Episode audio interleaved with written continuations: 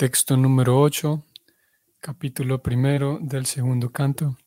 Bienvenidos. Om Namo Bhagavate Vasudevaya. Om Namo Bhagavate Vasudevaya. Om Namo Bhagavate Vasudevaya.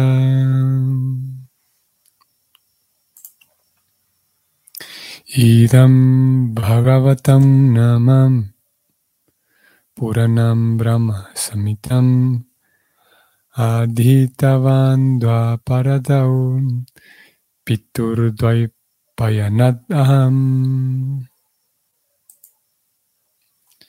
La traducción es la siguiente.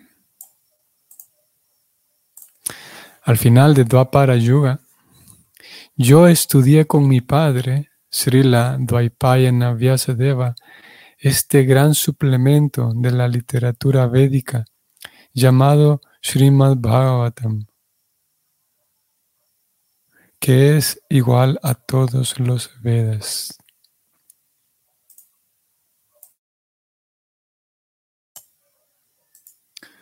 El comentario de Prabhupada es el siguiente.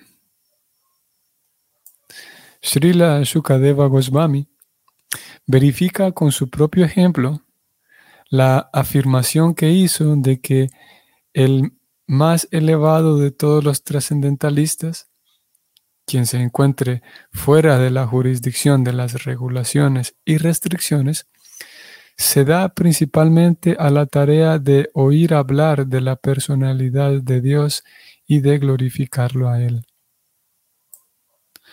Shukadeva Goswami siendo un alma liberada, reconocida y el más elevado de los trascendentalistas, fue aceptado por todos los muy elevados sabios que estaban presentes en la reunión que se celebró durante los últimos siete días de Maharaj Pariksit. Él señala con el ejemplo de su vida que él mismo fue atraído por las actividades trascendentales del Señor y él estudió el Srimad Bhagavatam con su gran padre, Sri Dvaipayana Vyasadeva. El Srimad Bhagavatam, o para el caso cualquier otra obra científica, no se puede estudiar en casa haciendo uso de la capacidad intelectual de uno. Los libros de medicina que tratan de anatomía o fisiología se pueden obtener en el mercado, pero nadie puede convertirse en un médico capacitado con solo leer los libros en su casa.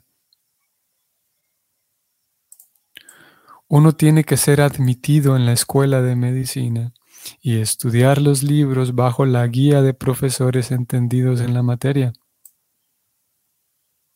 De igual modo, el Srimad Bhagavatam, el estudio de postgrado de la ciencia de Dios, solo se puede aprender si se estudia a los pies de un alma iluminada, tal como Srila Vyasadeva. Aunque Shukadeva Goswami era un alma liberada desde el mismo día en que nació, aún así tuvo que aprender el Srimad Bhagavatam con su gran padre, Vyasadeva, quien recopiló el Srimad Bhagavatam bajo la instrucción de otra gran alma, Sri Narada Muni.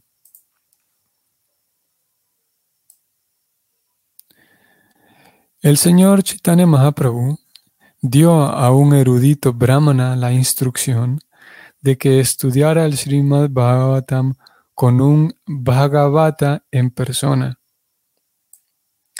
El Srimad Bhagavatam se basa en el nombre, la forma, los atributos, los pasatiempos, el séquito y las variedades trascendentales de la Suprema Persona y lo habla la encarnación de la personalidad de Dios, Srila Vyasadeva.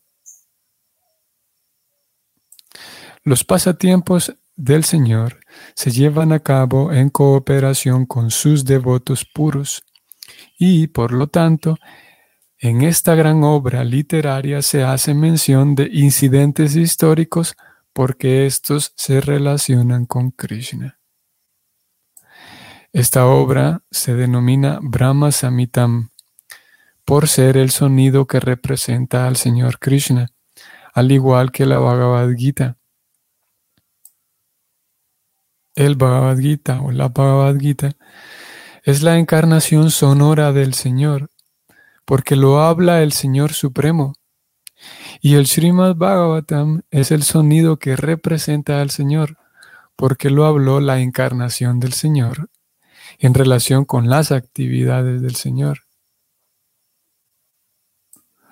Como se declara al comienzo de este libro, el Srimad Bhagavatam es la esencia del árbol védico, de los deseos, y es el comentario natural de los Brahma Sutras, la tesis filosófica más elevada que existe acerca del tema del Brahman.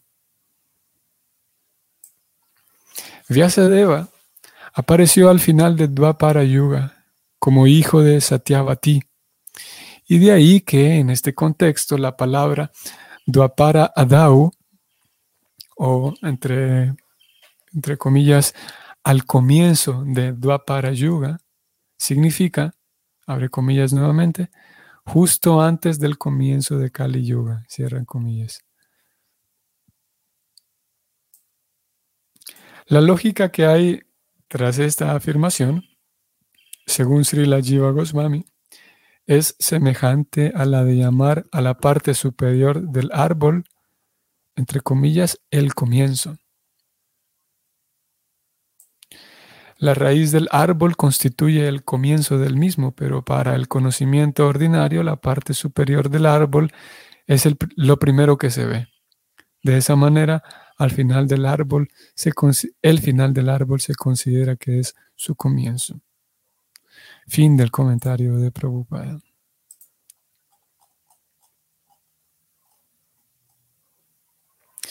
Ok. Bueno, aquí tenemos entonces eh, a Shukadeva Goswami hablando de sí mismo y de su papá. De sí mismo, de su papá y del Bhagavatam. Tres, tres sujetos tres entidades, bueno, son dos personas y un libro. Eh, las dos personas muy importantes, como veníamos viendo y veníamos diciendo, Vyasadeva es una autoridad. Y recordemos que quienes están escuchando esto, mm, es, Shukadeva Goswami está hablando para el rey Pariksit. Y eh, hay muchas otras, muchas personas están allí, principalmente son sabios y renunciantes los que están allí, y todos están escuchando esto.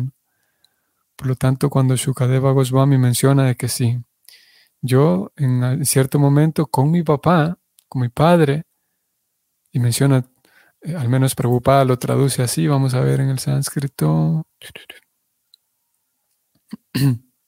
Sí, en el sánscrito Shukadeva Goswami dice Dvaipayanat, lo cual eh, Prabhupada lo traduce como con el nombre completo Srila Dvaipayana Vyasadeva. Generalmente solamente se refiere a él como Vyasadeva, es Vyasadeva simplemente. Pero aquí dada la, la, la seriedad del asunto y dada, digamos, la, la, la, importancia que tiene incluir el nombre de Vyasadeva, entonces no solamente se le incluye como Vyasadeva, sino Srila Dvaipayana Vyasadeva. Y es que, como dijimos, todos aquellos sabios que están escuchando saben de quién se trata, saben que este nombre, que, que no solamente nombre, claro, sino esta persona, Daipayana Vyasadeva, no es cualquiera, es un sabio eh, bien puesto. Entonces, Shukadeva Goswami dice, sí, yo estudié con él, él es mi papá. Y claro que, obviamente, Sukadeva Goswami no está aquí simplemente amparándose en su apellido, simplemente diciendo, bueno, yo soy bueno porque mi papá también, sino él está diciendo, yo estudié. lo estudié con mi papá, este gran suplemento de, todos los Vedas, que es el Srimad Bhagavatam. También menciona él de manera directa, vamos a ver. Sí. Dice él en el sánscrito aquí, Idam Bhagavatam. Este Bhagavatam, dice él, que es lo que va, está disponiéndose a hablar. Este Bhagavatam yo lo estudié con mi papá. Después de haber dicho, esto es importante tener en mente que el verso anterior, venimos de un verso, vamos a ver, en el que Sukadeva Goswami dice que todas las grandes almas a lo que se dedican, se complacen ellas en escuchar y cantar. Vamos a ver el verso anterior, el número 7. Dice Sukadeva, los trascendentalistas más elevados de todos, que se encuentran por encima de las restricciones y principios regulativos, son ellos principalmente quienes se complacen en, describir la gloria del Señor. Eso fue lo que él dijo en el verso anterior. Y ahora dice aquí, eh, este Bhagavatam, que contiene todas las glorias del Señor, este Bhagavatam yo mismo lo estudié con mi papá, dice al final de para Yoga. Describe cuando, eh, cuando lo estudiaron. Y Sukadeva Goswami dice entonces, este Bhagavatam es igual a todos los Vedas. Y como vimos, Prabhupada entonces eh, em, presentó aquí en, todo su comentario, eh, mencionó como el Bhagavatam es la, el comentario natural, es algo que él ya lo había mencionado, él lo había presentado en otros eh, textos previos. Dice él, dice Prabhupada, esta obra, este Bhagavatam, se denomina Brahma Samitam. ¿Por qué? Porque es el sonido que representa al Señor Krishna. Y un poco más arriba, vamos a ver si era más arriba. Y más abajo, Prabhupada dice, el Srimad Bhagavatam es la esencia del árbol védico de los deseos y es el comentario natural de los Brahma Sutras. O sea que tanto el verso mismo como Prabhupada van intentando em, sentar la base para explicar cómo en realidad el, el Bhagavatam no es cualquier libro, sino que estamos hablando de algo con mucha autoridad. estamos hablando de un libro que tiene mucha autoridad, muy autorizado y muy respetado por, por personas respetables, por grandes sabios. Vamos a ir un poco más abajo y preocupada, entonces presenta nuevamente aquí, el, nuevamente trae a la, mesa la importancia de, del maestro espiritual, la relevancia del maestro espiritual en la vida del discípulo. Si es verdad, vamos a retroceder, vamos a hacer memoria. Si hace un par de versos atrás leímos que la máxima perfección de la vida es eh, estar siempre eh, absorto en, recordar a Dios, porque eso nos permite estar en presencia de Dios. Por lo tanto, es la perfección de la vida. Es simple y es fácil de comprender. No es, es una respuesta muy mística y mística sí, pero no es muy esotérica. La, respuesta es que la perfección máxima es estar todo el tiempo en presencia de Dios y para estar en presencia del Señor basta con recordarle es algo simple, pero requiere eh, un, cierto método y en eso consiste el sistema del Bhakti.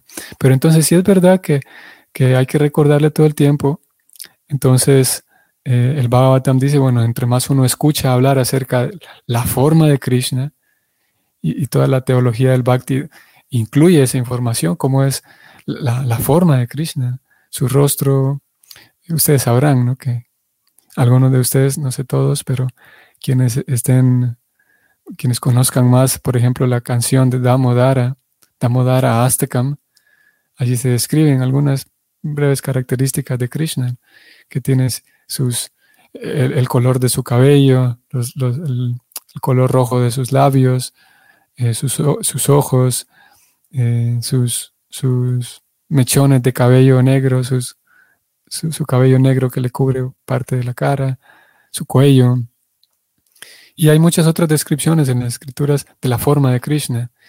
También se habla de los, pasatiempos, las actividades que Krishna mantiene y sostiene con sus devotos.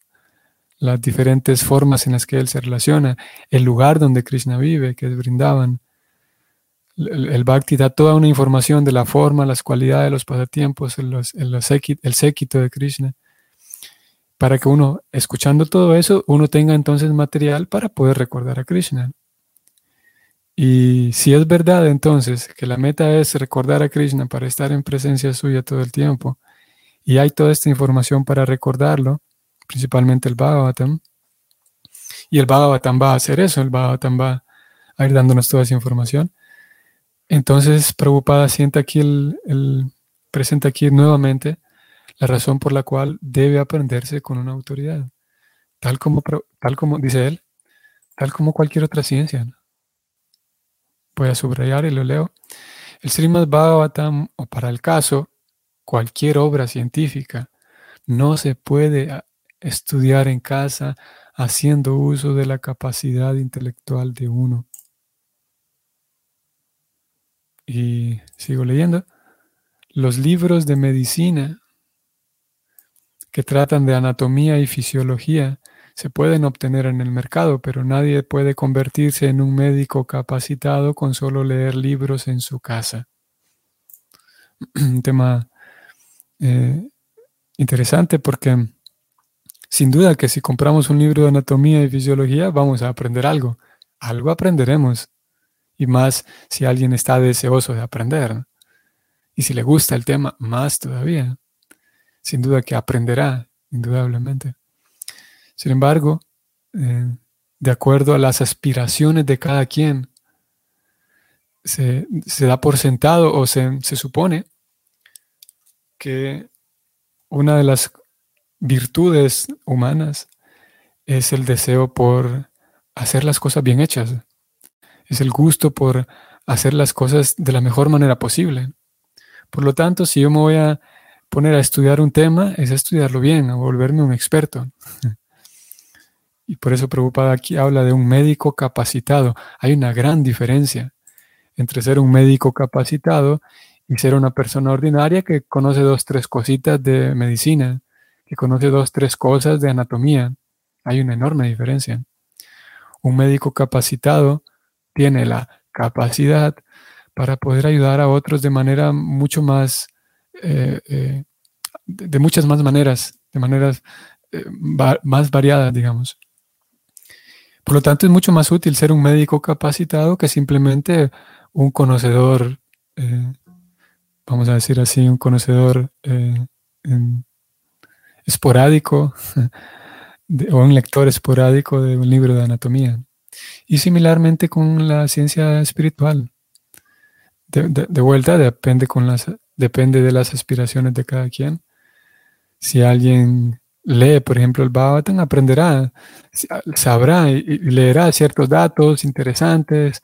Para dar simplemente un ejemplo, el Bhagavatam más adelante, puntualmente en el canto tercero, nos va a dar una descripción muy interesante que al escucharla eh, llama la atención de muchas personas.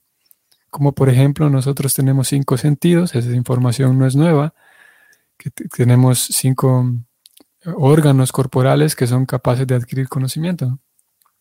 Los ojos, los ojos o la piel en general, pero principalmente las manos para percibir el tacto. Los ojos, las manos, la lengua para percibir los sabores, la nariz y los oídos. Y estos cinco sentidos entonces perciben, cada uno de ellos percibe un, cierta información en particular. Con los ojos percibimos las formas y las luces, con la piel percibimos las texturas, con, la lengua percibimos los sabores, con la nariz los olores y, con los oídos el sonido. Hasta ahí pues tiene sentido. El va un poco más allá y describe cómo, por otro lado, tenemos cinco, elementos, cinco elementos materiales burdos que son desde el más eh, grueso hasta el más fino, tierra, agua, aire, perdón, tierra, agua, fuego, aire y éter y espacio.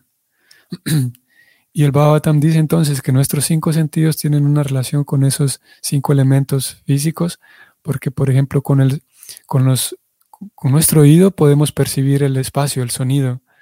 En el espacio solamente hay, hay sonido. no hay color, ni, bueno, en el espacio, cuando, hay, cuando es solamente espacio. Y después, después de que podemos percibir el sonido del, espacio, del, éter, podemos percibir ya también con el, con, el tacto, con, con la piel, podemos percibir el viento, el viento que se puede desplazar en un espacio en particular. El viento todavía no tiene forma, ni tiene sabor, ni tiene olor. Así que el viento siendo un poco más grueso que el, simple espacio, ya el viento podemos eh, escucharlo, porque el viento sí produce sonidos, eso sí puede hacerlo, y, y podemos percibirlo con el tacto. El fuego todavía no lo podemos ni oler ni saborear. No es posible saborear el fuego ni olerlo. Claro, a veces hay un olor a madera quemada o algo así, pero el olor en sí, el fuego en sí no tiene olor, no tiene aroma. Entonces ya podemos percibirlo, ya en el fuego podemos ver que existe, existe eh, sonido, el fuego también genera, puede generar sonido, puede generar también, eh, podemos percibirlo con la piel y podemos percibirlo con la vista. Mientras que el agua podemos percibirlo con los cuatro, con los tres anteriores y ahora con la lengua. El agua no tiene olor, pero ya, ya se le incluye sabor. Y todo lo demás también. Podemos observarla, podemos percibirla con el tacto también y podemos escucharla. Y finalmente la tierra. La tierra, el, elemento tierra, ya incluye, podemos percibirla con todos los demás eh, eh, órganos de nuestros, con nuestros sentidos. Ahora incluimos la nariz el olfato. Es el único de los elementos que tiene aroma. Y bueno, el Bhagavatam da, presenta entonces una descripción así detallada de, cómo, cómo funciona o cómo tiene alguna relación nuestros cinco sentidos con, esos elementos materiales. Y entonces alguien podría encontrarlo, si, si se topa con esa descripción del Bhagavatam, podría encontrarlo interesante y podría encontrarlo, sí, como un dato para memorizar y para tal vez en algún alguna reunión con sus amigos, una tertulia, va a contar que una vez leyó en un libro de la India que esto y esto y esto, y el, aroma, los sonidos, y en fin. Y algo aprenderán, pero en sí habrá una enorme diferencia entre ese conocimiento aprendido, esos datos memorizados por un lector así casual, y una persona que se dedique a la ciencia espiritual. Y eh, la diferencia es enorme. El beneficio que uno puede dar por un lado, a su propia persona, siguiendo la ciencia espiritual, y el beneficio que puede dar a otras personas siguiendo la ciencia espiritual. Preocupada eh, dice aquí que uno no puede simplemente valiéndose de su intelecto, eh, de su capacidad intelectual, no puede simplemente comprar un libro de medicina y leerlo. Lo mismo pasa con el Bhagavatam. Y en nuestro caso, hay, dos cosas. Al, lado de la lectura del Bhagavatam hace falta dos cosas. Número uno, la lectura, el, conocimiento espiritual. Si alguien quiere eh, conseguir un resultado mejor todavía, tendrá entonces que poner en práctica aquello que aquí se dice. Si alguien lee todo el Bhagavatam, a cada momento en el Bhagavatam se recomienda que uno cante el nombre de Krishna, que uno cante el mantra de Krishna, por lo tanto, es imposible que alguien termine de leer el Bhagavatam y no cante el mantra Hare Krishna, porque en el mismo libro se recomienda que se hagan. Entonces, número dos, si alguien lee y al mismo tiempo lleva a cabo aquello que se menciona en los libros, entonces obtendrá un mejor resultado. Pero todavía hay un tercer paso que se puede cumplir y, y es posible que alguien ejecute estos dos primeros sin el tercero. y el tercero es el ofrecer servicio al maestro espiritual, llegar al punto de entender que en ningún momento de la vida no es posible, donde sea que nos vayamos, no es posible vivir libres. Siempre estamos condicionados por ideas, condicionados por la cultura, condicionados por el clima. Y llegados a ese punto, entonces la persona entiende, el estudiante entiende que puede entregar su, libertad, su, puede cambiar su condicionamiento a estar siempre dependiendo de Krishna a través del maestro espiritual. Y cuando hay una entrega al maestro espiritual con su misión, con inteligencia también, cuando el estudiante entonces decide eh, servir a Krishna y servir a Krishna significa a través del maestro espiritual. Eh, es el, tercer paso y es el paso que termina de cerrar todo. Alguien pudiera leer y cantar el mantra Hare Krishna y va a sacar un beneficio, indudablemente. Pero no se compara todavía con alguien que eh, con humildad y con rendición, llegando al punto de darse cuenta de que necesita ayuda, entonces pide la ayuda de un maestro espiritual. Y, y hace un compromiso, así como son todas las relaciones de la vida. Todas las relaciones requieren compromiso. Hay unas relaciones más que otras, pero todas las relaciones necesitan compromiso y el compromiso es una de las formas de, la, mostrar amor, de mostrar cuando estoy comprometido con alguien de distintas maneras. Eh, es una forma de mostrar amor, de mostrar que respeto lo que prometí y respeto a la otra persona ya sea una relación de amigos, una relación de pareja, una relación fraternal, una relación de trabajo. A veces, ya cuando hablamos en asuntos laborales, entra en juego el dinero, pero en general todos los intercambios requieren compromiso. Y el discípulo entonces pide ayuda al maestro espiritual. Y el maestro espiritual y el discípulo se comprometen entre sí. Y ambos, eh, principalmente el discípulo, a través del maestro espiritual. Entonces puede ir, ya que está leyendo, ya que está practicando, entonces puede a través de la presencia del maestro espiritual, bueno, a través de esa presencia ocurren muchas cosas y una de ellas es que todas aquellas, mm, toda, toda aquella visión y aquella devoción principalmente que el maestro ha cultivado, entonces se transmite en el, corazón del discípulo. Es una cosa que así de forma teórica es un tanto, no es tan fácil comprenderlo, así por simple teoría, como Prabhupada dijo en algún momento en estos comentarios, que la cuestión es que hay que abrir la botella de miel y probarla, ya está. Por mucho que se lo expliquen a uno, mejor, hombre, abra la botella y pruébela y, sepa usted el sabor. Entonces, similarmente, no es que sea tan, tan fácil poner en teoría cómo es, qué es lo que sucede ahí cuando el maestro eh, guía al discípulo, no solamente le responde preguntas y le explica conceptos, sino que más bien la forma en la que el maestro espiritual sirve a Krishna, la devoción, la entrega del maestro espiritual, es posible que se traspasen al corazón del discípulo en la medida en la que ocurre el intercambio apropiadamente. La devoción, la comprensión la, la, comprensión, la forma en la que el maestro espiritual vive y, vive su vida ofrendada a Krishna, es posible que se transmita al corazón del discípulo, se transmite al corazón del discípulo en la medida en la que el intercambio es como debe ser. Así que preocupada, entonces, eh, hablo de eso aquí y más abajo hablando de ese estudio y esa, de esa necesidad del maestro espiritual, Prabhupada escribe aquí en, estas letras. Bueno, no son cursivas, sino que más bien son itálicas. Pero para destacarlo, él dice, de igual forma, el Srimad Bhagavatam es el estudio de posgrado de la ciencia de Dios. Es el estudio de posgrado. Y por ser el estudio de posgrado, el Bhagavatam no se detiene a enseñar ciertas otras cosas de carácter psicológico, por ejemplo. El Bhagavatam no se detiene a hablar, a enseñarnos cómo alimentarnos bien para que nuestra mente esté bien. Bhagavatam no habla de todo eso, así como un estudio de posgrado no se va a sentar con el estudiante a explicarle cosas que debía haber aprendido antes. Y en nuestro caso, el Bhagavatam habla de lo más elevado. Las grandes personas solamente están cantando, escuchando y cantando. Acabamos de leer eso. El detalle es que nuestra realidad nos damos cuenta de que tenemos mm, algunas trabas ahí emocionales, algunas cosas por limpiar. Necesitamos poner en orden nuestra propia forma de alimentarnos. El mismo, este mismo capítulo más adelante va a describir cómo uno puede sacar mejor provecho sentándose apropiadamente. Nosotros con la vida como discurre hoy por hoy, nuestra forma de respirar, nuestra forma de sentarnos, eh, es, ni siquiera eso es propicio para, para una buena estabilidad mental.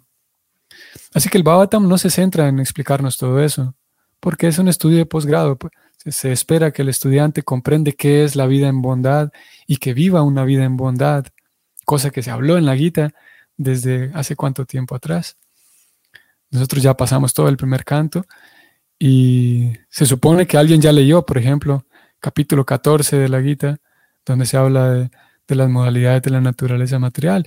Y el estudiante entonces estudió acerca de la modalidad de la bondad.